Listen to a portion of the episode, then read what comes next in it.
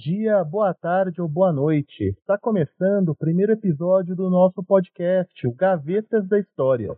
Aqui nós pretendemos não apenas falar sobre tudo relacionado à história e educação, como debater obras, falar sobre períodos históricos específicos e também entrevistar profissionais da área, também dar nossa visão como historiadores de tudo aquilo que gostamos e que talvez tenha nos influenciado de alguma maneira na escolha da nossa profissão, como videogame, animes, quadrinhos e por aí vai. Nós temos três grandes objetivos com esse projeto. Nos obrigar a estudarmos frequentemente obras de grandes historiadores para discutir aqui no programa. Depois a gente vai falar mais sobre isso praticarmos o debate acadêmico e também incentivarmos e ajudarmos de alguma forma o pessoal que está começando agora ou que pretende começar futuramente a faculdade de História. Nós também estamos trilhando esse longo caminho do saber acadêmico, mas, como profissionais recém-graduados em História, acreditamos que podemos, ao longo de nossas discussões aqui, trazer um pouco de luz para esse caminho que parece tão complexo quando a gente está começando. Eu acho que é muito importante a gente se apresentar para o pessoal que está ouvindo e eu começo a roda, né? Meu nome é Daniel, eu sou da cidade de Cravinhos, pertinho de Ribeirão Preto, tenho 29 anos e, como principais interesses dentro da história, interesses em geral, eu digo que meus interesses eu tenho grande interesse dentro da história na Idade Média, acho que como todo nerd, jogador de RPG, né? Mas durante a faculdade eu acabei tendo uma paixão muito grande pela própria teoria da história. Acredito que mais importante até mesmo do que aprender sobre fatos históricos, o bom professor de história deve dominar a questão da teoria, a questão da linguagem científica da história. E ao longo do meu TCC, acabei descobrindo também uma grande paixão por falar sobre a imigração, que foi um fato tão importante na formação do nosso Brasil ao longo do século XIX e XX. Mais para frente, em futuros episódios, a gente vai falar mais sobre isso interesses em geral. Eu amo música, eu amo videogame, séries, etc, etc. Muita coisa bacana que a gente pode estar trazendo em futuros episódios também.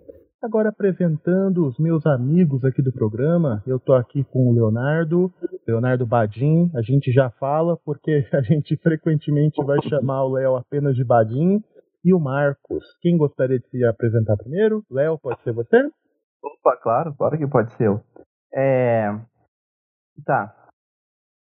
Uh, o, no caso, primeiro, nesse momento, né, nos apresentamos e também partindo da premissa que é uma das poucas vezes que eu parto dessa ideia de estar tá trabalhando com programa de som, né, porque não, tem, não temos essa rotina. E é até meio estranho falar para nós mesmos e conversarmos com os nossos amigos por esses meios. E Nisso, a...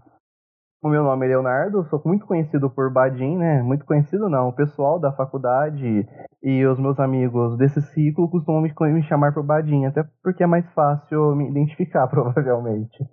É, eu sou de Ribeirão Preto e do interior de São Paulo.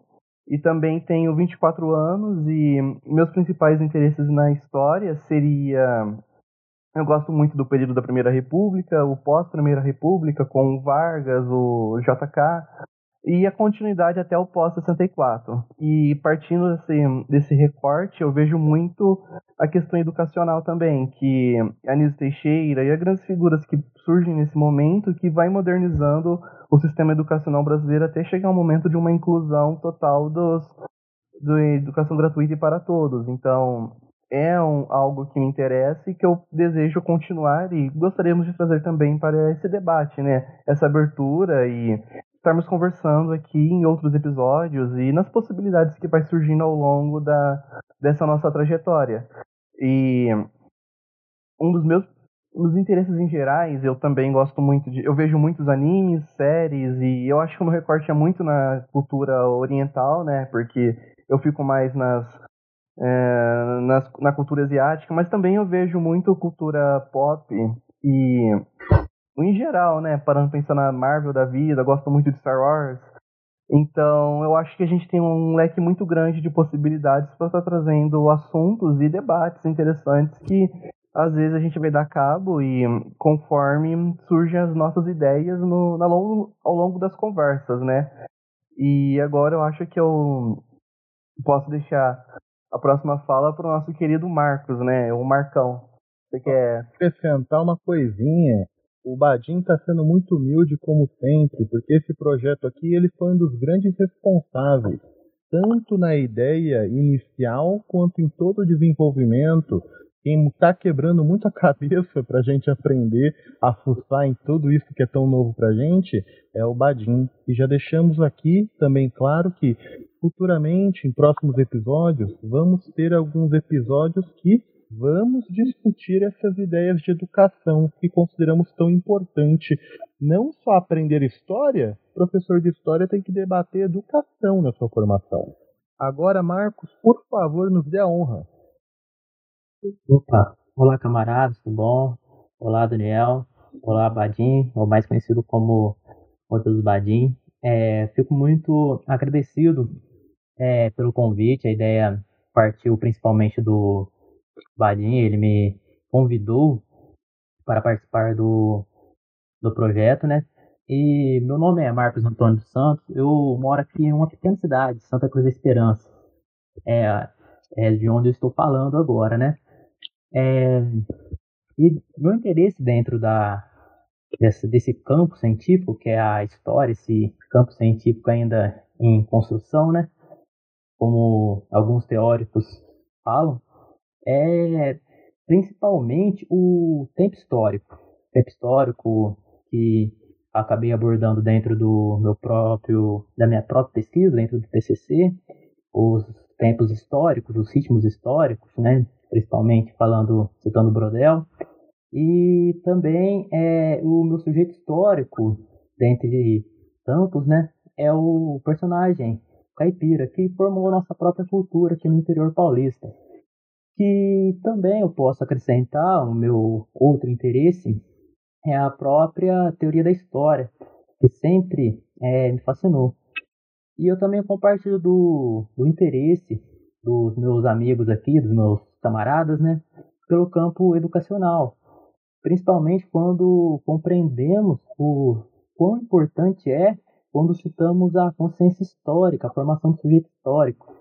Será uma, um norte, podemos colocar assim, do nosso primeiro episódio, que eu acho, eu acho não, minha, minha opinião mesmo, que a consciência histórica é, não apenas nos orienta, mas também é, nos ajuda a compreender o nosso passado e partindo né, é, do passado podemos olhar para o nosso futuro. Então, esse é o nosso projeto, né?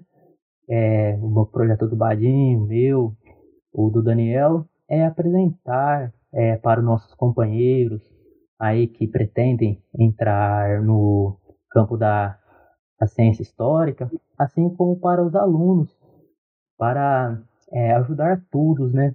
Computar com todos esse campo científico que, que nos é tão caro e é tão belo, né? É isso, Daniel? Dito, Marcos. Eu aproveito as suas palavras para colocar um, alguns adendos Primeiramente, quando você fala da questão da cultura caipira, que é um dos seus grandes interesses, eu acho que vamos deixar aqui aquele abraço para a professora Nainora, do Centro Universitário Barão de Mauá, onde nós nos formamos, para quem não sabe, fomos colegas ao longo dos anos da graduação, porque a professora Nainora foi grande responsável, eu vejo o resultado agora com as palavras do Marcos, eu acho que em fazer com que a nossa turma percebesse a importância da preservação da história local, do personagem histórico local. A gente entra, já que a gente vai falar muito aqui sobre conselhos para o pessoal que está entrando, pessoal do primeiro ano, pessoal que está querendo entrar na faculdade de História, é muito importante pensar que a gente entra com uma certa revisão, até mesmo, eu diria até grandiosa, né? Pensando em Império Romano, pensando em Segunda Guerra Mundial, quando muitas vezes o que vai chamar muito o nosso interesse ao longo da nossa formação é aquela história que está tão próxima de nós, né? Essa história local, a preservação da história local que muitas vezes está à nossa volta o tempo todo, mas infelizmente quase sempre é invisível se a gente não está realmente prestando atenção. Futuramente, em outros episódios, eu acho que vai ser muito legal a gente tratar esse assunto, já que o Marcos tem um projeto bem bacana lá na cidade dele, né, Marcos? Sobre a questão Ah, da sim, sim. história local, e eu gostaria que futuramente ele trouxesse para a gente mais palavras sobre isso. Eu também aproveito, pegando o que o Marcos falou sobre Brodel, até outro dia ele estava me, chamando para a gente discutir um pouquinho. Eu mostrei minhas últimas aquisições de livros, entre eles tinha uma importante obra de Brodel, e eu comprei meio que pensando já em debater com o Marcos, né? Porque outra questão muito importante da formação do historiador é que a gente não vire as costas para os grandes nomes que vieram antes de nós. Nós devemos conhecer os grandes nomes da historiografia europeia, mas também os grandes nomes da historiografia nacional. Claro que nós vamos trilhar o nosso caminho, mas nós não podemos nos cegar pela ignorância, pelo orgulho e deixar de ver o grande trabalho que foi feito por gigantes antes de nós. E isso é um dos meus grandes interesses a ser colocado aqui no nosso podcast.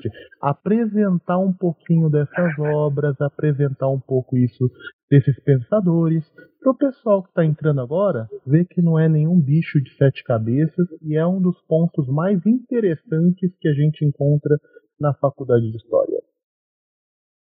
Opa, falou bonito, Daniel. É isso mesmo. É, compartilhar conhecimento. Sim. Opa, cortando vocês, a gente pode até falar que, como o Daniel é aquela figura que manja dos ingleses da vida, é o cara que fluente em muitas línguas, ele é o cara que, já que você está falando de Brodel, vocês meio que são os brothers, né? Brothers. Entendeu? Trocadilho. Outro ponto que é importante deixar aqui na apresentação são os trocadilhos do Badin, que eu tenho certeza que serão frequentes. Para quem conhece, sabe o humor dele, mas a gente gosta. Opa, com certeza. Então vamos partir para o nosso primeiro tema, Daniel. Eu posso part- cortar rapidinho, porque o Marcos citou consciência histórica, né? E hum, isso daí já até arrepia a gente, porque hum, acredito que é um dos pontos norteadores, né? Principalmente ali do final do nosso curso, do- da metade para o final do nosso curso. Porque é onde demonstra que a forma que nós nos orientamos a partir da vida prática, né? E é um conceito do Husserl, não é, Marcão? Se eu não me engano, né? Que aí eu tô me Sim, buscando sim. na minha memória. E eu Sim. acredito que isso.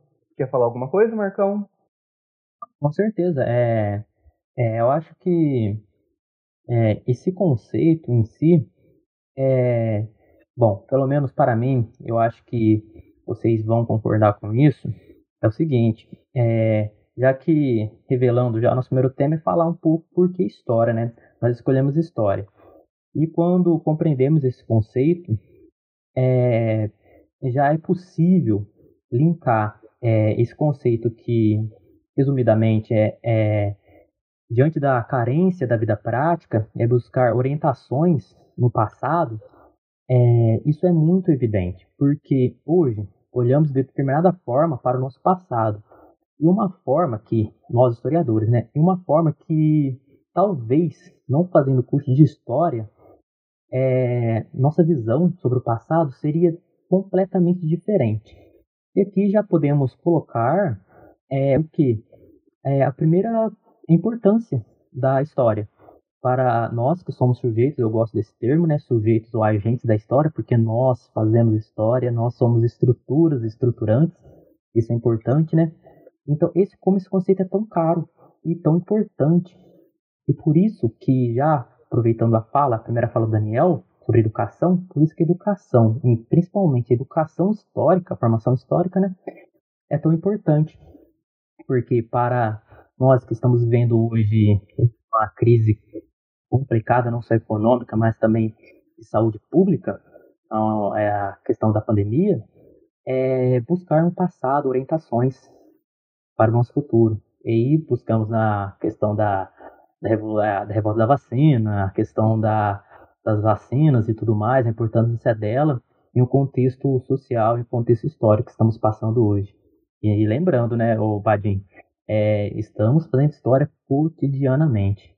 Sim. Como, como você mesmo disse, nós somos agentes da história, né? E tudo, e acho que um dos passos legais da disciplina em si, da, do fazer história e ter esse conhecimento científico conosco, é, é podermos olhar para o passado e não cometer, cometer anacronismos, né? Porque muitas vezes a, acontece situações, até mesmo que nós olhamos e nós paramos para pensar e vemos que aquilo é um anacronismo, sabe? E nós na disciplina, com o nosso estudo, com aquilo que nós adquirimos ao longo da, desse tempo, nós tomamos consciência que algumas coisas elas podem até ser parecidas, mas não acontecem da mesma forma. E se nós fazemos esse tipo de comparação, acaba se encaixando nessa proposta do anacronismo, que se encaixa como um erro histórico. Tem um parênteses aqui na fala do Badin, que ah. tem um comentário também, mas só fazendo um, um parênteses, eu acho que é importante, pessoal, a gente explicar aqui o que, que é o anacronismo. Você poderia explicar, Badinho? Eu acho que é legal a gente contextualizar, porque muita gente que pode estar ouvindo a gente, às vezes quando a gente está entrando no curso de história, certos termos que quando a gente já está familiarizado são muito comuns para nós, mas para quem não está, pode ser um pouco confuso. A questão do anacronismo é, de uma maneira muito resumida, é quando a gente vai analisar um determinado recorte histórico, um determinado período, com os olhos de hoje. Isso é um problema muito grande, pode causar é, e pode causar uma série de complicações quando a gente faz uma análise, porém, ah, em certos pontos acredito que é que chega a ser discutível, mas nós nós não, não devemos colocar os nossos padrões e morais da sociedade moderna dentro de um recorte histórico. Porém, nós devemos ter o cuidado de não nos deixarmos, por meio da, do anacronismo, justificarmos certos conceitos incorretos do passado. Eu acho que o historiador é, acima de tudo, um observador, mas ele também tem um papel muito importante como observador da, do passado, alertar a sociedade do presente para que esses erros não sejam repetidos. Pegando a fala do Marcos, ele falou bastante da consciência histórica. É por meio a falta da consciência histórica a gente se faz ver tão presente na sociedade, na nossa sociedade brasileira atual. Nós ignoramos um passado que é um passado remoto, até mesmo pegando a questão da, do período da, do regime da ditadura militar, que são décadas no passado, mas é como se boa parte da sociedade tentasse apagar aquilo que está vivo em nossa memória e em nossos registros. Cabe aqui o papel do historiador não permitir que seja esquecido os erros, as mazelas do passado e auxiliar a sociedade do presente a caminhar em uma direção mais positiva. Eu conto aqui até uma historinha curta, lá no começo dos distantes anos 2000, quando eu era criança, eu estava na então quinta série, Eu lembro que eu adorava as aulas de história. Eu tinha um professor sensacional. Eu consigo me lembrar, vê como um bom professor marca a gente. Eu consigo me lembrar da minha primeira aula na quinta série, estudando sobre como é, como se as sociedades tribais da pré-história caçavam mamutes. Eu me lembro da minha primeira aula sexto, na sexta série, estudando sobre a estrutura social do feudalismo. Mas onde eu quero chegar com isso? Eu lembro depois de uma das provas desse professor, que era bastante, mesmo que eu me interessasse muito, era bastante rigoroso, foi uma prova sobre a passagem do período da pré-história, que é muito discutido até se o historiador estuda a pré-história ou se isso é papel do arqueólogo, né? Mas a gente deixa isso como um momento de passagem, de ruptura para o início da sociedade, né? No início da história antiga. Eu me lembro que eu estava no ônibus voltando para casa e um colega de turma estava reclamando que ele tinha tirado, sei lá, um, dois na prova e o menino era sensacional em matemática. E eu fiquei, putz, na minha cabeça, então, daquele momento, né? Eu não conseguia ter essa noção de diferentes tipos de inteligência, né? O menino era bom com número, não quer dizer que ele interpretava informações da mesma maneira, mas ele me falou uma frase que eu nunca esqueci. Ele riu menosprezando e falou: Quem vive de passado é museu. Eu não sabia falar o porquê que isso me incomodou tanto na época mas hoje eu consigo, porque o estudo da história não é algo separado da nossa vida cotidiana. O historiador deve deixar bem claro, por exemplo, nas suas aulas com crianças, com adolescentes, que não se trata aqui de decorar nomes, de decorar datas. Trata-se de compreender recortes do passado que representam as raízes da nossa sociedade é estudando esse período da passagem da pré-história para a história antiga, nomes modernos que usamos hoje em dia, mas que representam o início da sociedade como nós conhecemos. Para a gente entender como as coisas são hoje, e muitas vezes para que a gente possa ver os problemas da sociedade atual, a gente precisa olhar para o passado. Com esse distanciamento social, é possível que a gente consiga ter uma visão muito mais completa do todo. Desculpem se eu me prolonguei um pouquinho aqui. Não, foi excelente, Daniel. E sua fala acrescentou muito, sabe? Até porque às vezes a gente inicia uma fala e eu me esqueço que eu tenho noção dos conceitos e às vezes eu tenho que voltar e explicar o conceito. E da mesma forma que da hora que na hora que você falou que nós abordamos, é, nós hoje em alguns momentos nós tentamos apagar o passado ou, esque ou esquecê-los dando outro significado, seria no conceito do historiador os recalques da história, né? Aquilo que vai ficando, que vai, vai sendo esquecido ou apagado pela sociedade conforme vai havendo essa mudança ao longo do tempo, sabe? E, e talvez também, acho que o Marcão até saberia comentar melhor sobre as permanências, né? ao longo do tempo, porque ele gosta de Brodel e acho que ele tem muita leitura sobre ele por conta do próprio TCC. Você quer comentar sobre, Marcão? Ou... Ah, ah sim, claro. É, mas aqui eu vou comentar resumido, né? Porque é, eu acho que isso daria um outro episódio. Mas em si, Brodel é. tem a compreensão da longa duração, né? A longa duração histórica. Mas a longa duração é, em si é, ela funciona de que forma? Com rupturas e permanências. Isso quer dizer que o que?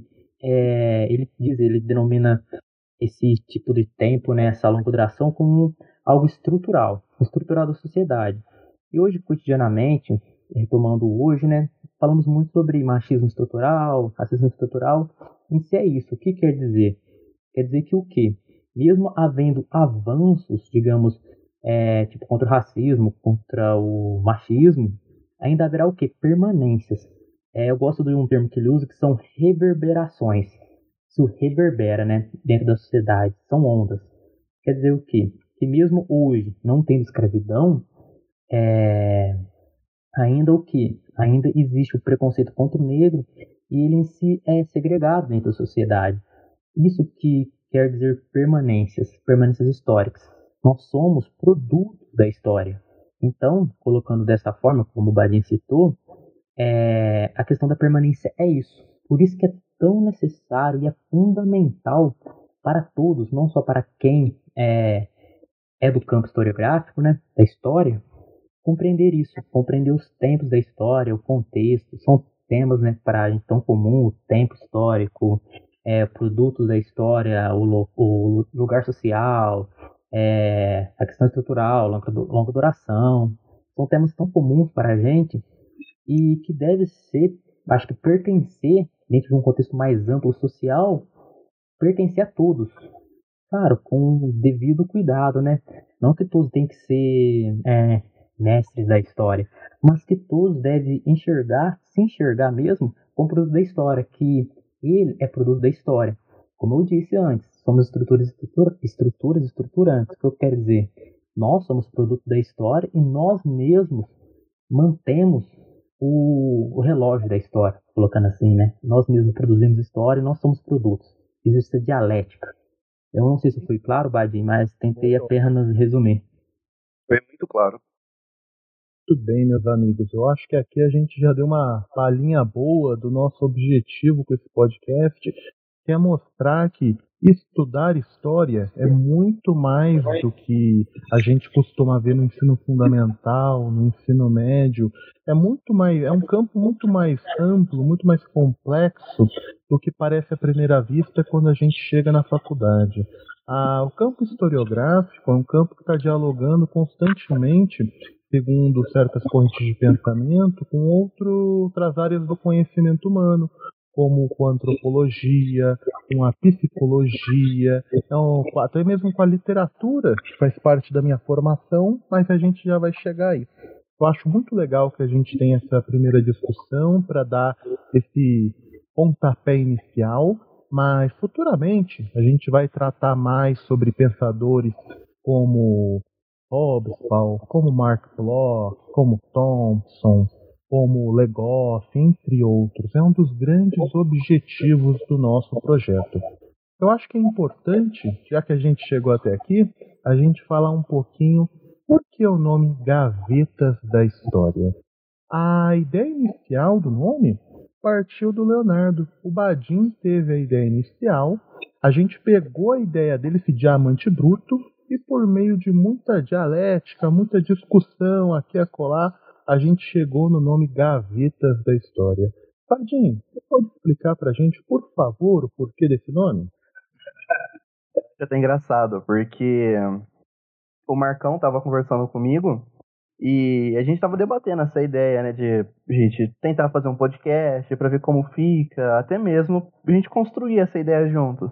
Aí o Marcão falou, pô, mas eu queria fazer alguma coisa que não ficasse muito amarrada a uma coisa só. Eu queria algo que desse para ampliar. Aí nessa hora, e eu tive a ideia, eu falei, ah, a gente pode fazer como abre gavetas, sabe? Foi uma coisa em primeiro momento. Aí o Marcão gostei. Aí nós, o Marcão já conversava com o Daniel sobre o projeto, e nisso o Marcão apresentou o nome, e aí nós três nos reunimos e a gente chegou na conclusão de que deveria ser é, gavetas abrindo é, gavetas da história. Ou abrindo gavetas da história. Ou da história que a gente achou que gavetas da história. que o Isso. verbo estava meio sobrando era um nome meio longo. Seria muito grande mas também. a gente o porquê. O que a gente quer com essas gavetas da história? Acho que ninguém Por... melhor do que você para explicar é, a ideia seria que, pô, quando eu penso numa gaveta, eu, normalmente eu costumo ter várias coisas jogadas. Jogadas não, né? Deixadas dentro da gaveta. E às vezes eu abro e fico encontro essas coisas. E às vezes até algo inoportuno, algo inesperado. E eu acho que se encaixa na proposta, porque a gente quer falar de história, nós queremos falar da nossa formação, mas também gostaríamos de abordar cultura pop, cultura nerd, entre tantos outros assuntos que nós podemos abordar com a nossa formação, indo rumo àquilo que o Daniel, que o Daniel abordou agora mesmo, que a formação em história não é só é o que nós vemos no ensino médio ou no fundamental, mas é uma coisa muito mais ampla que nós podemos encaixar em algumas situações e fazer análises, análise e debate sobre essas coisas. Seria, eu acredito que esse é o caminho que vai se seguir a partir de agora e nós podemos sempre com o diamante bruto, que nós somos agora. Nós vamos lapidá-lo e, de acordo com o tempo, é, vai ficar algo muito mais. É, muito melhor, não. Eu acredito que nós temos muito Ah, potencial para desenvolver ao longo desse tempo. refinando as ideias. Enquanto a gente vai abrindo essas gavetas, vamos dialogando com diferentes frentes do conhecimento sobre diferentes obras, diferentes abordagens, a gente sempre vai se surpreendendo como aquele quadrinho, aquela série que você gostava antes de entrar na faculdade de história pode estar falando muito mais do que você acreditava à primeira vista, ou até mesmo de um, um determinado assunto dentro da historiografia, quando a gente compara com alguém de outra área, eu gosto muito de manter conversa com amigos de outras áreas, galera da pedagogia, galera que eu mantenho contato das letras, já vamos entrar nesse assunto também, pessoal da psicologia. Eu acho que o historiador, como todo profissional, não pode se fechar na sua caixinha. A gente tem que estar trocando ideia com, com diferentes profissionais para que a gente possa chegar às novas, a novas ideias. De certa forma, o nosso projeto aqui do Gavetas da História é uma espécie de escola dos análises. Vocês concordam com isso, pessoal? A gente está tentando manter essa historiografia com um diálogo para que a gente possa chegar a diferentes frentes, a novos eh, resultados. O que, que vocês acham disso? Quer comentar, Marcão? Ah, sim, não, com certeza. hein. Ainda mais quando pensamos que a proposta em si dos análises, daquela revista, né? Especialmente aquela revista, discutir sociedade, economia, é, o seu principal foco era abrir é, caminhos, né? Para inter, interdisciplinaridade, que é fundamental. Porque a história em si, a gente associa ela principalmente com o campo da geografia, né? Ali é mais próximo, aquela amizade entre disciplinas, aquela coisa boa, né? É porque os conceitos de lugar, alguns são compartilhados, né? Ainda mais quando repetindo Brodel, a geohistória, geografia e história, nesse campo, né? Em si, né? Então acho que é importante essa proposta, tanto da, de compreender a, esse podcast como gaveta, porque ali estão as coisas é, que às vezes, ab- abre aspas, né? Esquecemos, fecha aspas. É fundamental o olhar, o olhar para trás. O, eu gosto da questão da história invertida, né? Esse olhar para trás, fazer o caminho. É, o, o Jacques Legoff fala isso, né? É, o, o olhar inverso, né? É, caminhar para trás, fazer história ao contrário. Então, vamos partir, vamos olhar para trás, é, mas não sozinho, né? Abrir esse campo de diálogo com o campo da educação, como eu disse que é importante, a questão da consciência histórica, com a sociologia, a economia também, que às vezes parece tão distante, pessoas falando, ah, historiador não faz economia.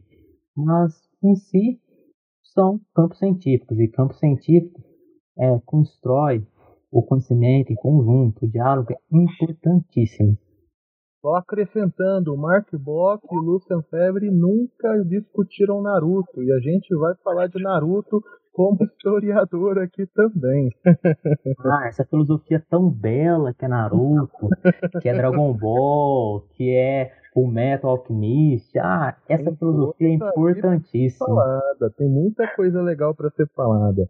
Ah, só acrescentando aqui, eu fiz essa brincadeira, mas eu que já estou em sala de aula há alguns anos, quando você pega um anime, um jogo que a molecada gosta, e você consegue contextualizar ele dentro de algo que é estudado na escola, cara, o interesse é outro. É muito importante, como a gente aprendeu com os professores Catena ao longo das aulas também, a gente conhecer o mundo do aluno para que a gente possa se comunicar com esse aluno e trazer os seus interesses para a sala de aula. Aquela questão da escola não como aquele conceito da velha escola, e mudanças da nova escola, onde nós não somos a, a educação não está centralizada né, no professor, a educação é centralizada no aluno. Mas como que a gente vai chegar nesse aluno? A questão que o Marcos falou também sobre diferentes áreas, eu acrescento aqui também algo que tem chamado muito a minha atenção, é a necessidade de nós, historiadores, entrarmos mais no debate, entrarmos de forma mais preparada, com base mesmo, no debate acadêmico quanto à economia. Eu acho que eu tenho tentado estudar vez ou outra, acho que é importante a gente sair também no nosso, no nosso parquinho historiográfico, mas para nós termos mais voz social, né, termos ouvidos dentro da sociedade, acho que a história, mais do que nunca, precisa dialogar com a economia também. Agora, pessoal, eu acho que a gente pode partir para o nosso assunto inicial, que é a questão por que a história? Por que nós escolhemos a história?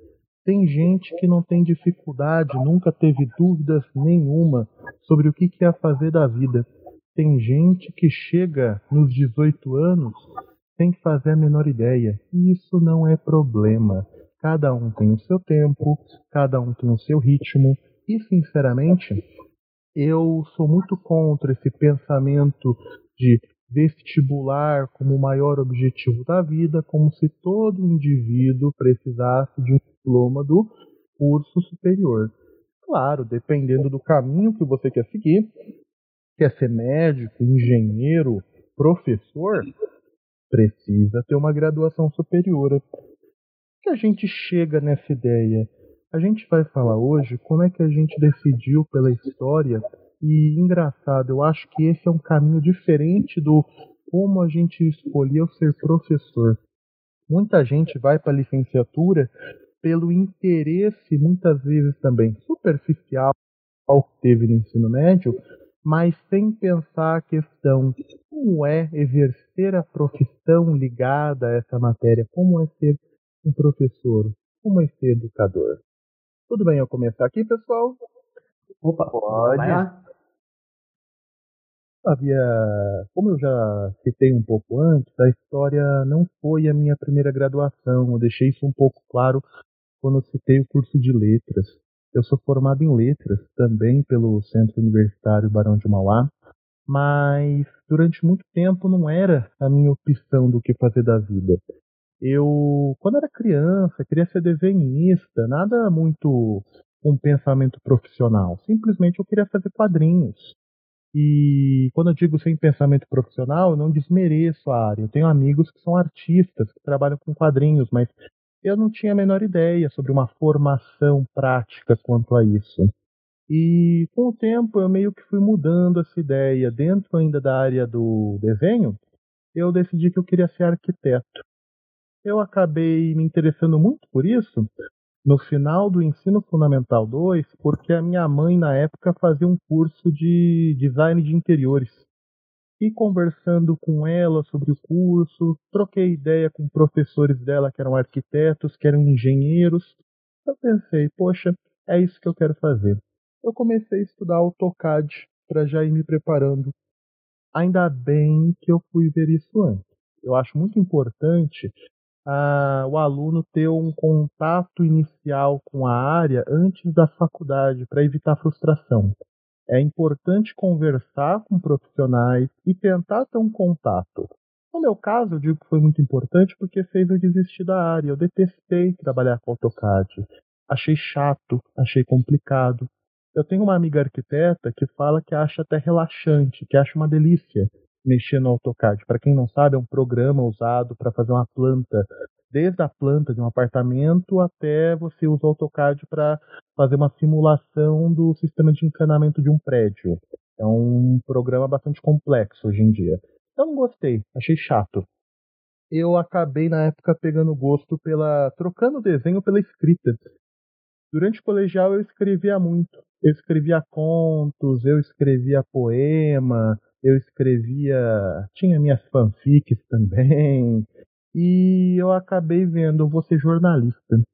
Durante os três anos do ensino médio, tinha plena certeza que eu seria jornalista.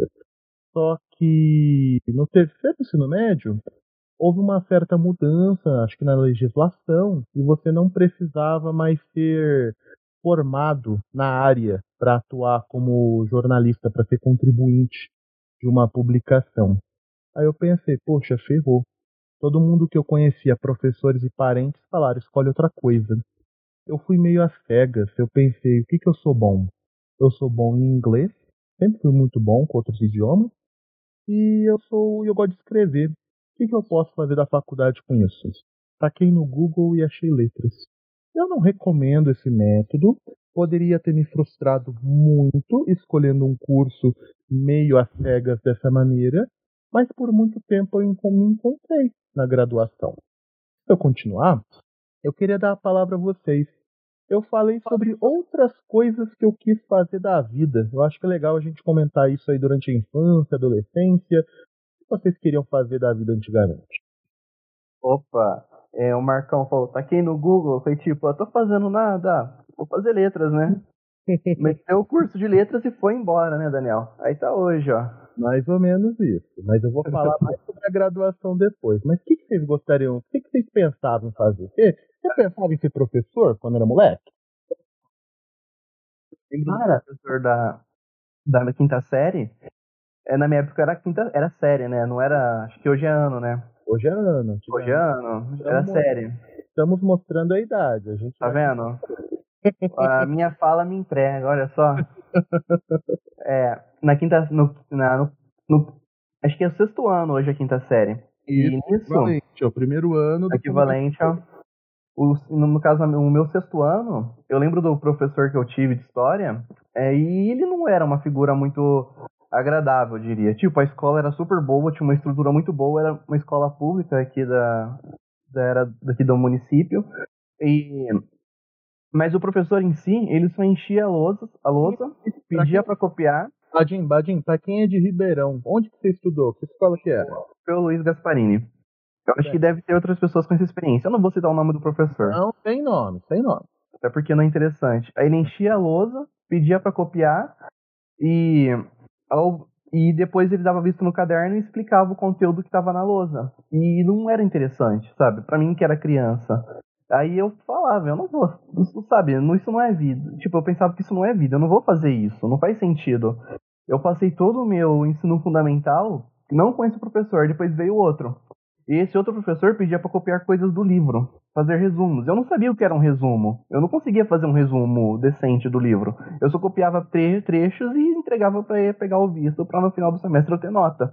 Sabe? Foi isso meu ensino fundamental em história. Até por isso eu me vinculei muito mais, muito mais à matemática. E no ensino médio, eu entrei num curso de técnico em mecatrônica. Eu até me informei, mas depois que eu entrei do segundo para o terceiro ano, eu conheci alguns professores da, da área de humanas, tanto sociologia quanto história, e um desses professores é formado na Barão, é o Leonardo, o nome desse professor. Olha só a coincidência. E, e ele.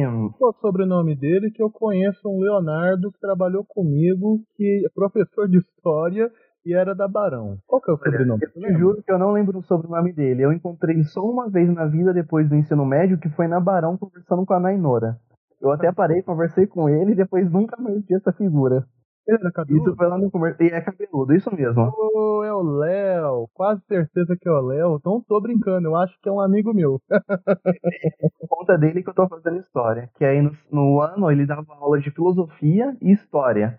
Aí teve uns trabalhos legais que ele pediu pra gente fazer numa loja de maçom e tal. Foi muito interessante na época. O meu grupo ficou com essa parte do trabalho. Aí cada, cada grupo tava trabalhando outra religião. Aí era um trabalho meio que com sincretismo religioso e tal. Era, foi bem legal na época. E aí nesse período foi porque isso daí é legal, eu gosto, eu me sinto bem fazendo isso, sabe? Muito diferente do que quando eu fazia o curso de mecatrônica, que eu queria seguir para uma engenharia da vida. E aí eu vi que não, não era isso que eu queria. Aí foi quando eu tive a oportunidade de fazer na Barão, e ali eu vi que o curso é muito mais do que só aquilo que eu vi no ensino fundamental e no primeiro ano do meu ensino médio, que no segundo ano eu tive muitas outras abordagens e eu comecei a viver a disciplina de uma forma diferente. Ele me. Eles me apresentaram a disciplina de uma forma diferente, não só a história, mas como as humanidades em si, sabe? E talvez algum preconceito, algum desconhecimento que muita gente tem hoje das humanidades que não presta para nada, não serve para nada, caminha junto com uma proposta de alguns professores, que era aquele velho método de só falar e escrever, sabe? E não que seja ruim só falar e escrever, mas a experiência que eu tive ao longo do meu ensino fundamental não foi das melhores, sabe? E hoje talvez eu não estaria fazendo isso se não fosse essas figuras que me influenciaram. Que também tem o Sandro, que ali do Tomás Alberto, que foi uma das grandes influências minhas nesse período. E eu acredito. Eu acho muito. Pode terminar, desculpa. Eu quero fazer só um comentário. É, então, eu, não, é, é mais isso mesmo que é um dos grandes motivos de eu estar tá fazendo história, de eu ter feito história, de eu estar tá caminhando desse jeito hoje, com essa mentalidade, com essas ideias, sabe? Eles eu me ajudaram muito a crescer. Eu acho que a fala do Badinho é muito legal no ponto de que mostra que é, seguir na área de humanidades não quer dizer aquele velho preconceito de é porque eu não sei exatas. É, a gente está falando aqui com um cara que fez aí seu curso de mecatrônica, que podia ter seguido por uma engenharia mecânica, que é tida né, como uma das, entre, entre 30 aspas, né, uma das boas profissões, mas é uma pessoa que decidiu seguir por um caminho das humanidades. É, diferente, é importante, eu acho, a gente quebrar esse preconceito de que a, uma, as humanidades em geral sejam um lugar de gente incompetente em outras áreas, porque seja mais fácil de maneira alguma. Até mesmo eu duvido que muito engenheiro conseguisse interpretar, e acho que não consegue interpretar um texto corretamente. Vou pegar os textos do Narita e vou pedir pro, pro engenheiro ler. Exatamente. Ô Marcão, conta um pouco pra gente também. O que, que você pensava em fazer antes da faculdade de História? Vamos por partes, assim. É complicado, né? Não o que eu pensava, o que eu faço hoje, né? Eu, eu trabalho numa metalúrgica, né? Eu sou é, programador operador de turno CNC. Turno CNC é turno o convencional turno, mas é comando numérico computadorizado. Eu faço programas, eu penso, com muito números, falando já na, comentando já a fala do Daniel, né? Eu mexo com números, muito número. Ela fala que, ah, eu não vou usar é, o triângulo, o grau, é, hipotenusa. O grau já tem, galera, ó, quem estudou isso aí vai uma hora vai usar. Por exemplo, eu, eu uso essa coisa que parece uma quimera, né? Quando você estuda no ensino é, básico. Então, eu trabalho, como eu disse, turno CNC, é, mas eu decidi fazer história. Cara, eu não tenho essa coisa romântica. Ah, um professor me, é, me marcou na questão da história, ensino de história, e eu, por isso eu decidi. É, eu, lembro, eu lembro, tenho essa memória que quem me marcou mais foi a professora de português, a professora Vera, ela me marcou muito. Muito não pela matéria em si, mas com o seu tato, é, seu contato humano de compreender o aluno para além dos muros da escola, né? Então foi ela que me marcou falando da questão do ensino fundamental, ensino básico, né? Melhor dizendo. E minha decisão foi algo tipo, eu gosto de ler. Então, aquela matéria que, que exige uma leitura, um grau de leitura um pouco mais do que outras disciplinas. Então, foi por esse caminho que eu segui. O meu contato com a história, ou a minha relação com a história hoje, me ajudou e me ajuda a olhar para o meu passado de forma que eu não, digamos, como eu posso dizer em uma fala que eu já tive com vocês, né? Olhar para o meu passado não é amaldiçoá-lo, porque como tudo, toda pessoa que tem é, muitos problemas, obstáculos na vida, amaldiçoou seu passado, não. Eu sei que eu sou fruto daquilo, sou produto daquele passado. Então, minha relação com a história hoje é muito mais do que uma, uma profissão, mas é uma relação pessoal muito, mas que eu tenho muito carinho. Então, minha trajetória, minha escolha por ter história foi mais algo que inicialmente foi tipo ao acaso, né? Entre aspas, mas que hoje se tornou uma paixão. Eu acho que isso acontece com muitas pessoas hoje, e vai acontecer, já aconteceu, né? Em ter contato com a disciplina e não ser aquilo que ela pensou. Isso dizendo positivamente, ser muito mais aquilo que você pensava sobre a disciplina. Então a escolha em si, como eu falo para os meus amigos, né? O ensino superior é uma possibilidade, dentre muitas hoje. Então, não te garante sucesso profissional, acadêmico, sei lá o quê, mas te ajuda a compreender, pode ajudar a compreender o mundo de outra forma. É essa é minha fala sobre a escolha da história. Hoje ela é minha paixão. Eu, já, a gente que já conhece o Marcos faz tempo, eu tenho ele como um exemplo em muita coisa. Por quê? Marcos é um cara que conseguiu fazer a sua própria história. Eu vejo, para mim não foi fácil estudar. Eu conheço bem essa história de ter que trabalhar, estudar. É extremamente cansativo. Eu falo isso porque muita gente que está ouvindo a gente, talvez pessoal de primeiro, segundo ano, conheça essa realidade. Tem gente que pensa em desistir por causa disso. Não desistam. É um caminho difícil. A gente trabalhar o dia inteiro e cansado para a faculdade, pensando, eu queria ir para casa dormir. Você chega depois às 11, meia-noite em casa. Mas um, eu conheci vários exemplos ao longo da minha trajetória acadêmica que me mantiveram firme nesse caminho e nos últimos anos o Marcos foi uma das mais importantes, conhecendo o esforço dele, a trajetória dele, eu via, porra, se esse cara tá aí na luta, eu vou me manter na luta também. Outro ponto legal que o Marcos falou, a questão do que ele faz no seu trabalho, eu acho que você falou da questão da hipotenusa, da matemática em geral. Eu falo porque eu tenho contato com aluno e ele sempre vem com essa história eu nunca vou usar isso na minha vida. É muito importante a gente contextualizar sempre para o aluno, e eu sempre discuto isso com meus colegas professores, que a gente precisa deixar bem claro tudo que está sendo ensinado, em que situação da vida aquilo vai ser aplicado. Conhecimento aplicado, conhecimento contextualizado, é conhecimento que é adquirido com mais facilidade, porque você consegue ver um uso para esse conhecimento que vem com esforço. Eu sempre digo para os meus alunos que ah, o ensino médio em si, como um preparatório para não só para vestibular, mas para a vida adulta e profissional, ele vai te teoricamente te abrir portas para que seja qual caminho você queira seguir. Você pode não usar essa matemática na sua vida, essa física mais aplicada, mas algum amigo seu que vai seguir para uma área das exatas vai usar, enquanto ele não vai estar tá fazendo tanto uso da talvez da interpretação de texto quanto você está fazendo diariamente no seu cotidiano. É importante a gente contextualizar e mostrar que a escola não está separada da realidade.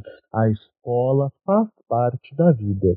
Eu defendo muito a ideia do John Dewey. Eu sei que o Marcos tem suas críticas e a gente vai deixar esse debate para um episódio futuro sobre a questão da educação. Alguém tem algo assim, a? É, só falar. uma, só uma, um, um acréscimo. É, é fácil pensar. Isso, você que é professor e o Leonardo já teve muito mais contato com a área da educação do que eu, é, vai poder me desmentir. É um simples fato. É porque na escola ensinamos é, português, inglês, é, artes, história, geografia, ciências, todas essas disciplinas. Por quê? Tem um simples motivo. A realidade, quando saímos para fora da escola, e eu acrescento que isso eu falo, né? Que a escola é o prolongamento da sociedade. Quando olhamos para fora da, da escola, a realidade é complexa. Ela é feita nem, não entre em caixinhas, mas é algo complexo que se dialoga constantemente, cotidianamente. Então, é simples. O que, que pensamos na escola? Então, vamos ensinar tudo o que está na sociedade. Vamos colocar, digamos, em disciplinas separadas, mas vamos ensinar simultaneamente. É isso, a escola é o quê? A escola é prepara o aluno para a sociedade, então não tem conhecimento é, de menor relevância ou de maior relevância. É aquilo, conhecimento é isso. Então vamos preparar o aluno para a realidade em si. Então por isso, quando passamos para o aluno, é simples, não tem como você, por exemplo, o Daniel é meu aluno. Ah, o, o Daniel vai ser futuramente o quê? vai ser torneiro mecânico, então você não só matemática. Não, não existe isso. A educação não é assim. Não sabemos a realidade de amanhã. Então, por isso, devemos, os alunos. O futuro desse aluno também. Pode ser que ele não sabe. Um caminho, mas ele troque lá na frente. A gente não isso. sabe. Então, devemos passar para o aluno o quê? tudo que é o conhecimento em si, pelo menos. Isso que é a função da escola, é a função, igual fala, a função social da escola é isso, preparar o aluno para a sociedade. Bem dito, Marcos. Badinho, você quer comentar algo sobre isso? Não, eu comentar aqui, pô, no meio do percurso o aluno pode mudar a, a ideia. Foi o que aconteceu comigo. E Por isso que eu sou muito crítico a essa, essa questão, esse formato de, de ensino médio voltado só para as humanidades, só para a área das biológicas, só para exatas. Porque imagina se o Badin faz um ensino médio de exatas, chega no terceiro ensino médio, ele tem uma aula, por acaso, de sociologia e ele vê, putz, é isso aqui que eu quero. E aí, como é que ele faz? É necessário que a gente dê uma base fortalecida que possa, a, que permita ao aluno ir pelo caminho que ele, que ele escolher. Claro que a gente fala é diferente da realidade, a educação tem mil obstáculos, a gente tem mais pra frente, só falando pro pessoal que tá ouvindo, a gente tem planejado episódios para a gente discutir teóricos, educação, a gente tem episódios planejados para discutir determinados períodos da educação brasileira e também a gente está marcando entrevista com profissionais também da educação que atuam em diferentes frentes da área, para que a gente possa é, dar para o pessoal que está na faculdade esse vislumbre de, da- do trabalho prático do professor, que muitas vezes a gente só passa a ter conhecimento quando nós que vamos ter que colocar a mão na massa. E a. Opa. Não, eu vou comentar só do Marcão, né? O Marcão comentou a trajetória dele. E o Daniel já faz. uh, Ele comentou também que, pô, o Marcão é uma das grandes referências. E até pra mim o Marcão é uma das grandes referências, porque a gente vê o esforço dele, o dia a dia dele, a gente fica. Eu, pelo menos, fico impressionado, sabe? Com a capacidade e a resiliência que ele tem de estar fazendo a graduação, de estar vindo de outra cidade para Ribeirão Preto, de estar tra ainda trabalha, ainda trabalha em, um, em alguns períodos ele trabalhava à noite. Até mesmo o Daniel, que é outra figura ali da, da, da minha sala, que faz esse mesmo processo, sabe? Até porque na minha graduação eu tive, eu, dois primeiros anos eu trabalhei em um lugar, aí nos dois, dois anos finais eu tive a oportunidade de pegar um estágio na área da educação. Eu trabalhei numa fundação, na FUNAP, Fundação Dr. Manuel Pedro Mentel, que trabalhava, que lida com o pessoal priva privado de liberdade. E dentro desse processo eu tive a oportunidade de ir nas, eh, nas penitenciárias da região, foram cerca de 18 unidades prisionais, e nós íamos cotidianamente, sem um norte, sem saber muito o que vai fazer.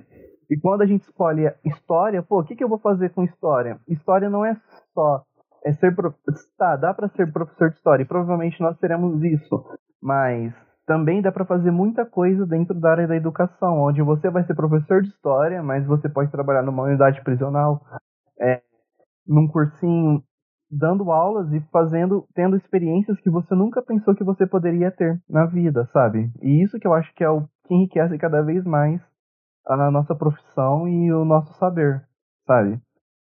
E sempre que eles comentam do ensino médio e tal, me traz uma leve referência do, da, do- da última reforma que o teve na época do Temer, do Notório Saber, que eu acho que também dá para se encaixar num episódio para nós debatermos só o Notório Saber, sabe? Não sei o que vocês pensam, mas eu acredito que dá para dá, dá para fazer isso. Eu acho muito importante dois pontos aí que o Badinho falou. Primeiramente, a, a questão do notório saber, né? Que isso aí dá com certeza um episódio próprio. Eu lembro quando saiu essa abominação, né? Era o assunto em sala dos professores e todas as. É muito raro você ter os professores de todas as áreas concordando com algo. Infelizmente é uma categoria muito desunida. Qualquer sala dos professores, infelizmente, o diálogo é muito fechado en- entre o pessoal de áreas semelhantes. Eu tento quebrar muito isso, eu tento manter conversa, eu tento manter até amizade com a galera de, de áreas assim bem, não vou dizer opostas, porque eu acho que todo mundo tem que estar falando a mesma língua, mas distantes do que eu estou aplicando, mas todo mundo estava na mesma, falando quão absurdo era e claro, a gente pode comentar mais para frente. Outro assunto que eu acho muito legal a gente falar em um episódio próprio é a própria questão aí da educação na, em presídios, em instituições como essas, que o Badim com certeza tem uma visão e uma vivência que nós não temos, mas eu acho que é um assunto que muitas vezes é ignorado quando o assunto é educação. A gente precisa falar sobre a questão de quais são as portas que a educação pode abrir na vida de uma pessoa e a falta de acesso a ela, o que, que pode causar, quais são também os danos para a sociedade. A gente pode até tentar chamar alguém que entenda, tem uma vivência legal. Você chegou, o, você, você tem, você tinha contato com Aranha nessa época aí? Eu tenho até hoje contato com Aranha e eu acredito que se chamarmos, ele viria de uma boa e até gostaria de estar participando, que agora ele se form... ele é mestre, né? Ah, ele terminou. Então, Legal. terminou. Então ele viria. Ele é um colega da faculdade, ele era nosso veterano, agora terminou o mestrado e ele trabalha faz tempo com a questão da educação em instituições penais e eu acho que seria muito interessante a gente ter alguém como ele para ter esse diálogo com a experiência, com a vivência sobre tudo isso. E o Aranha também é uma das grandes referências que eu tive ali da metade para o final do curso dentro da minha formação, sabe? Porque foi o quebra de paradigma, tá trabalhando nesse no sistema e tá vendo como que é, o que acontece, sabe? Ah, outro ponto legal que o Badin falou, gente. É, é claro que eu acho que a gente tem que ter a noção que ah, na licenciatura todo mundo em algum momento vai dar aula. No Brasil a gente não foge disso, mas não é a única oportunidade de trabalho você tem uma gama de experiências muito diferentes que a gente pode ter dentro das variadas licenciaturas e a atuação em sala de aula convencional é apenas uma delas. Então, para encerrar, tanto a fala do Daniel quanto a fala do Leonardo, elas são muito reveladoras, né?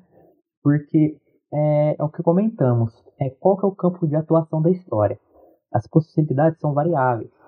E, como disse, não é garantido que você vá para a sala de aula, como o Daniel mesmo disse. Então, o campo da atuação da história pode ser em editora, em algum museu, principalmente, que é um campo importantíssimo para quem atua dentro da história, pode ser dentro de um arquivo, são variáveis. Isso é muito importante na hora que escolher o campo da história, né? E só para analisar a minha fala, é, tanto o Daniel quanto o Badim falaram que eu, digamos, eu fui é, um exemplo para eles, mas é, eu já disse isso para eles, acho que é importante dizer aqui também, é que eles foram exemplos para mim. Porque eu venho de uma área que é totalmente distante do campo da história, e eles me mostraram esses quatro anos com a experiência, com a amizade e com o compartilhamento de conhecimento, é quão belo e quão é importante o campo da história. Eu só tenho a agradecer a eles, e assim como toda a sala, o campo e o grupo de professores da Barão de Mauá. Bora lá, Daniel. Bendito, Marcos. É importante ressaltar aqui, pessoal que está entrando na faculdade, eu sempre falo isso com meus alunos. Um dos pontos mais importantes da sua formação superior é são as pessoas que você vai conhecer. Porque o teu amigo, o teu colega da cervejada de agora, futuramente é o cara que vai estar no mercado de trabalho com você. Ele não só pode te ajudar a se encaminhar para um emprego bacana, né? Mas ele pode ser o colega de trabalho que está ao teu lado futuramente, que vocês têm umas ideias que estão batendo legal e você pode ter aquele apoio para fazer um projeto importante, diferente. Gravando um podcast uma hora, você não sabe. Isso, tipo isso. Porque algo que falta muito na educação atualmente, eu falo pela minha experiência, é o pessoal ousar sair um pouco da zona de conforto. Tem, é muito comum, infelizmente, professores até recusarem fazer um projeto interdisciplinar, muitas vezes para evitar um trabalho a mais, sendo que a, os alunos adoram. Eu gosto muito de trabalhar essa interdisciplinariedade e os alunos falam que adoram. Poxa, professor, você traz a geografia, você traz a história, você traz a filosofia. Para quem não sabe, eu sou professor de inglês no momento e eu vou comentar um pouquinho mais sobre isso. Eu acho que é muito importante a gente dialogar com as matérias para que o aluno veja que, como o Marcos falou antes, não são caixinhas separadas, o diálogo existe, porque o conhecimento não está separado da sociedade, ele está inerente, ele não é separado. E é importante a gente estar sempre ressaltando isso para o aluno. Agora que eu falei é que eu tô, sou professor de inglês, eu queria comentar um pouquinho essa trajetória que eu parei lá no lá num quadro anterior do programa, que eu falei o porquê que eu fui parar na letras. E quem está ouvindo e não me conhece pode se perguntar: o que, que esse cara da letras está fazendo no podcast de história? Pois bem, eu sou graduado nas duas e uh, meu caminho foi o seguinte: eu entrei então na letras, pretendendo com meus ares de ser escritor. Muita gente entra na letras com isso e acaba mudando para tradução. Eu visava muito trabalhar como tradutor, o que é engraçado, porque hoje em dia eu detesto trabalhar com tradução. Peguei alguns trabalhos, odiei, eu não gosto desse ritmo de trabalho em casa, eu gosto de estruturar meu trabalho mesmo na escola, fora. 2020 foi um desafio com as aulas online também pela questão do trabalho em casa, mas eu só fui mesmo pegar gosto e querer ser professor durante meu estágio. Quando eu realmente estive em sala de aula do outro lado. Como estagiário, você não é professor ainda, mas você não é mais aluno. Você está naquele momento de transição que você começa a ver tudo que você aprendeu nas matérias teóricas de educação colocadas em prática e você ainda tem uma se você está nos seus vinte e poucos anos, você tem uma memória até que fresca de como é que foi o seu ensino médio, como é que foi a sua escola. Você começa a ver muito certo e errado, tanto nas suas atitudes do passado quanto na escola do presente. Foi a partir daí que eu comecei a pensar, é isso que eu quero, quero ser professor. Surgiu uma oportunidade com indicação de uma colega, eu entrei numa escola ah, na qual eu, eu, dei aula em outros colégios, mas estou nessa mesma escola há muitos anos. Nesse meio tempo, eu visava muito a questão do inglês. Eu acabei voltando a estudar e fiz, minha, tirei minha certificação internacional de Cambridge, estudando na cultura inglesa. Eu até trabalhei um tempo na cultura inglesa para bancar meus estudos, como bolsa de funcionário. E durante um período muito feliz aí, eu deixei o inglês de lado e dei aula de literatura. Para quem não sabe, se você se formando em letras, você pode dar português e inglês, literatura e redação. Eu já dei praticamente, eu dei todas, na verdade, já. Mas minha, o grande foco sempre foi o inglês e a literatura. Durante esse período, eu eu acabei percebendo que o que eu mais gostava, eu tinha muito amor em falar da escola literária, mas o que mais me despertava paixão era falar do período histórico. Eu gostava de falar sobre o modernismo, mas eu gostava mais de falar como é que essa sociedade da passagem do século XIX para o XX, com essa mudança nos meios de, pro, de meio, nos meios de produção, essas mudanças na relação com a tecnologia, como é que essa sociedade europeia que está se transferindo para o mundo todo. E eu lembro, até conversei com, comentei com o Marcos uma, uma vez sobre isso, eu dando aula sobre literatura brasileira, eu dando aula sobre Capitães da Areia, livro belíssimo, todo mundo deveria ler, grandioso, clássico da nossa literatura.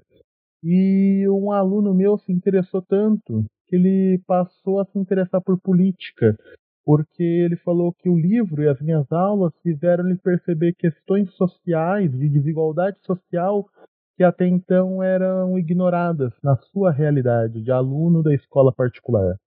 Aí eu pensei, poxa, eu consigo fazer uma mudança? Eu não estou mudando o mundo, mas eu posso mudar a percepção das pessoas à minha volta para que pouco a pouco, sei lá, a gente possa fazer uma mudança social mais positiva a longo prazo.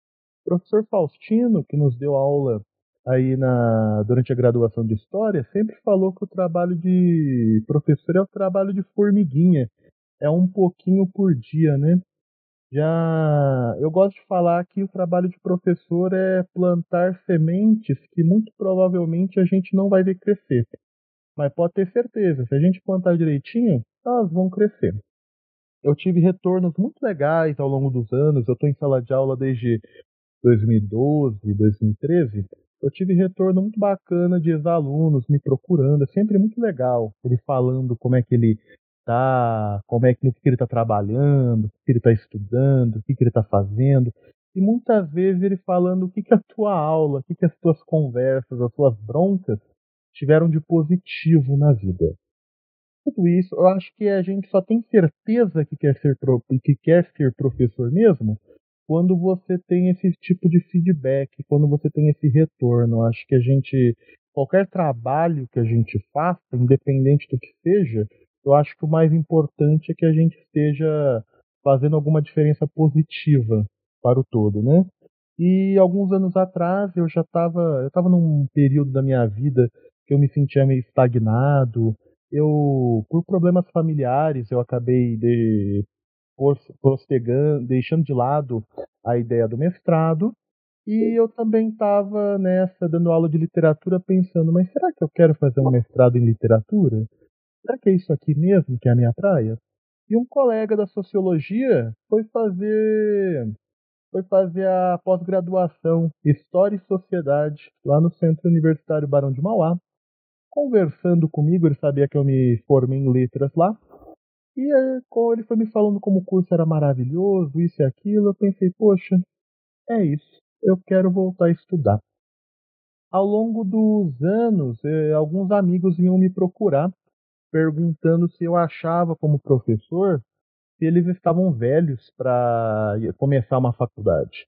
Eu lembro quando um amigo meu, acho que com 24 ou 25, cara no seu auge, me perguntou se eu achava que ele estava velho para começar a educação física. Falei, cara, você tá maluco. Você vai aproveitar muito mais do que um moleque de 17. Hoje em dia o cara é professor e um ótimo profissional. Sim, é muito é uma coisa a gente dar conselho pro outro, outra coisa a gente seguir. Eu tinha essa dúvida com meus 25 anos. Olha que bobo que é no, nossos medos, né, que a gente tem e nem percebe. E estava meio tarde para eu começar um outro caminho. Eu não estava abrindo mão do meu trajeto profissional e acadêmico até então. Eu não estava indo para uma área totalmente diferente. Mas eu acho que todo começo dá um pouco de ansiedade. Talvez meus colegas aqui do podcast possam relacionar um pouco essa ideia. Dá um pouco de medo a gente começar um, uma jornada nova. Eu não me arrependo nem um pouco de ter feito letras. Eu acho que a minha visão de mundo, professor como indivíduo, é formada pela literatura, é formada pela linguística.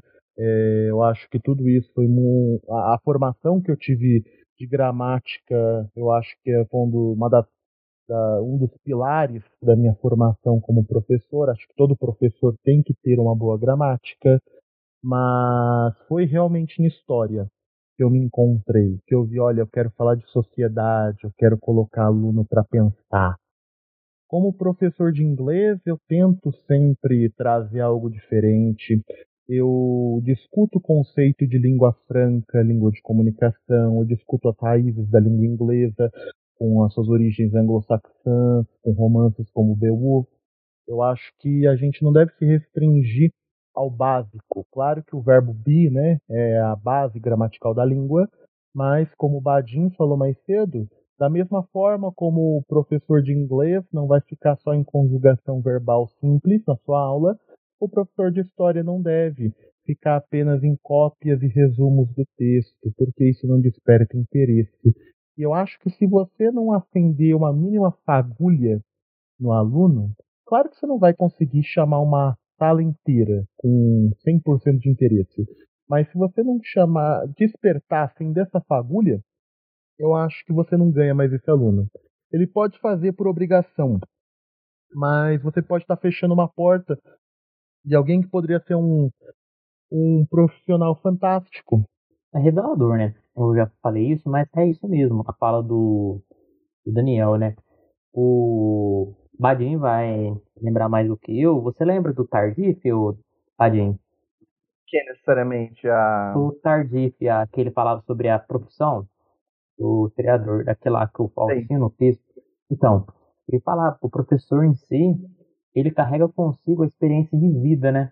Ele não vai com a bagagem vazia para dentro da sua formação e posteriormente, né, para dentro da sala de aula. Ele carrega sua bagagem. Então, sua forma de ver o mundo, chegar ao mundo, vai estar constantemente dentro daquilo tudo que ele vai ensinar dentro da sala de aula. E aqui eu gosto muito da sempre da fala do Paulo Freire, né? Aquela bela carta aos professores, né? Ele fala, né? Que o professor ao ensinar, ele aprende. Então é isso, o ato de ensinar é o ato de aprender. E o professor constantemente ele está ensinando, assim como ele está aprendendo. Então é isso, a experiência do professor não se encerra após a sua formação, é uma formação constante para a vida toda. Essa é a verdadeira função do professor, né? E pensando da mesma forma, eu gosto de outra fala dele que se encontra no mesmo texto. Ele vai falar que ensinar a aprender, assim como quando você ensina o aluno a ler um texto, é, você ao mesmo tempo está ensinando ele a ler o mundo. Ele vai ler o mundo. E tudo isso está dentro do que o professor dentro da sala, de aula faz. Essa é a profissão do a função do professor. E nós, de história, temos um não menosprezando, muito pelo contrário. Eu tenho uma visão que compartilho com todos aqui sobre todas as outras é, áreas do conhecimento, mas o professor de história, dentro dessa visão de mundo, tem um parceiro que as outras áreas de conhecimento, né? Porque ele vai dialogar com a realidade. Ele está trabalhando dentro da sala de aula o mesmo que se encontra fora dos muros da sala de aula. Então, aqui nesse podcast, essa é a nossa função. Passar um pouco do nosso conhecimento. Muito bem dito, pessoal. Aqui no nosso. A gente vai encerrando o nosso primeiro episódio. Talvez a gente tenha se prolongado um pouco demais. A gente vai ver como é que vai ficar a duração, a edição. Mas essa é a nossa primeira tentativa nós vamos aprendendo esse meio de comunicação que é o podcast. Eu acho que foi uma missão cumprida que é nos apresentarmos, nós como agora profissionais da história e também um pouquinho da nossa história, quem que é Daniel, quem que é Leonardo, quem que é Marcos, para que futuramente a gente possa estar caminhando juntos com quem está ouvindo a gente por esses caminhos que, no, que a historiografia nos abre. Vocês querem comentar alguma coisa, fazer um fechamento? Leonardo, Marcos? É, talvez eu na minha fala lá quando eu me apresentei eu falei de alguns professores né que me influenciaram e também não citei outros mas teve vários tive amigos também dentro da graduação do pós-graduação do pós dentro da graduação do pós ensino médio também que ocasionaram a minha escolha por estar fazendo história e eu acabei não citando ele e eles, mas eu, eles, se eles ouvirem, eles vão estar sabendo que eles foram importantes também para mim, para essa minha formação. E, e eu vejo que, só para finalizar mesmo, que eu acho que eu não comentei, que eu saí do ensino médio e eu fiquei um tempo sem entrar na graduação. Eu saí da graduação com 23 anos, 23 para 24 anos. E, e eu me via velho, me vejo velho saindo da graduação, mas eu vejo também que eu não que eu demorei para entrar na graduação, mas eu passei por situações a qual me levaram, me ocasionaram a esse momento. E eu vejo que foi de muita importância, porque eu, eu já entrei com um grau de maturidade, sabe? Eu me via capaz de fazer algumas análises, leituras, aprofundar em certos assuntos que eu não sei se com 17, 18 anos, talvez com 17 eu seria capaz não seria se eu aproveitaria do mesmo tanto que eu aproveitei. Sendo que hoje eu olho para os meus anos iniciais e paro para pensar, eu poderia ter aproveitado mais, poderia ter feito mais coisas. Mas eu acho que todo mundo fica com essa sensação após sair da graduação. Não sei vocês, mas talvez fiquem. É uma sensação muito comum, eu tinha muito isso no meu começo de letras. Olha que absurdo, eu entrei em letras com 19 e eu me senti assim com colegas de 17. é, como a gente conversou em conversa, já foi dito em conversa, é a questão de essa nossa sociedade cuja educação é sempre voltada para vestibular e sucesso, sucesso e sucesso rápido. O que, que é sucesso, né? A gente pode definir de uma maneira tão clara. Eu, pessoalmente, hoje, sou bem desapegado à questão de idade, porque eu acho que cada um tem o seu caminho, cada um tem o seu tempo, e sempre falo para meus alunos, é sempre melhor a gente talvez esperar um pouquinho para entrar no ensino, no, no ensino superior, talvez ir trabalhar, ter outras experiências, para realmente desenvolver a maturidade para tal. Quando eu dava aula de redação, eu sempre dava para o terceiro ensino médio o tema: Eu estou preparado para o ensino médio? E eu conhecia cada um daqueles alunos e via que muitos estavam mentindo para si. Sendo que apenas um aluno, até hoje, foi sincero e falou: Não, eu não estou. E anos depois, reencontrando ele, eu lembrei ele sobre isso. E ele, agora sim na faculdade, me disse: Não, professor, naquela época eu não estava preparado, não. Agora eu tô. Quem sabe do nosso tempo somos nós mesmos. Marcos, quer falar algo? Ah, perdão, e outra coisa que o Badin falou, eu acho que é impossível num primeiro episódio a gente citar todas as nossas influências. Eu acho que a ideia aqui foi um geral mesmo sobre o porquê, como que a gente chegou na história. Eu acho que vale um episódio futuro de bate-papo, um episódio de professores marcantes, para que aí sim a gente possa entrar mais um pouco nessas nossas raízes. O que, que vocês acham?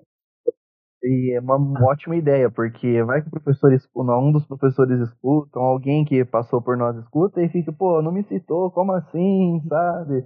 A pessoa começa a chorar, fica triste, né? sabe? Então, a gente é importante, né? A gente sabe. Então é bom a gente fazer um episódio assim e eu acho que é muito. E fica muito interessante, né? Pode continuar aí, Marcão. Então é isso, pessoal. Foi um programa, digamos, de é, para inaugurar, né? Inauguração. Eu agradeço a todos que acompanharam até aqui. Eu sei que ficou um pouco extenso esse programa, mas é em si é necessário conhecer o, os, as, o pessoal que elabora o programa e a visão particular de cada um porque dentro do que estamos tentando construir aqui e também dentro da, das propostas, ela vem de cada individualidade aqui, cada compartilhamento, cada discussão, cada proposta tem um pouco de cada uma aqui, né? Então agradeço a todos que ouviram até aqui. Meu nome é Marcos e com certeza vamos, conforme for saindo os episódios, né? Vamos nos conhecer melhor e também é, aceitamos propostas de animes, de mangás, de obras. Estamos à disposição dos nossos ouvintes.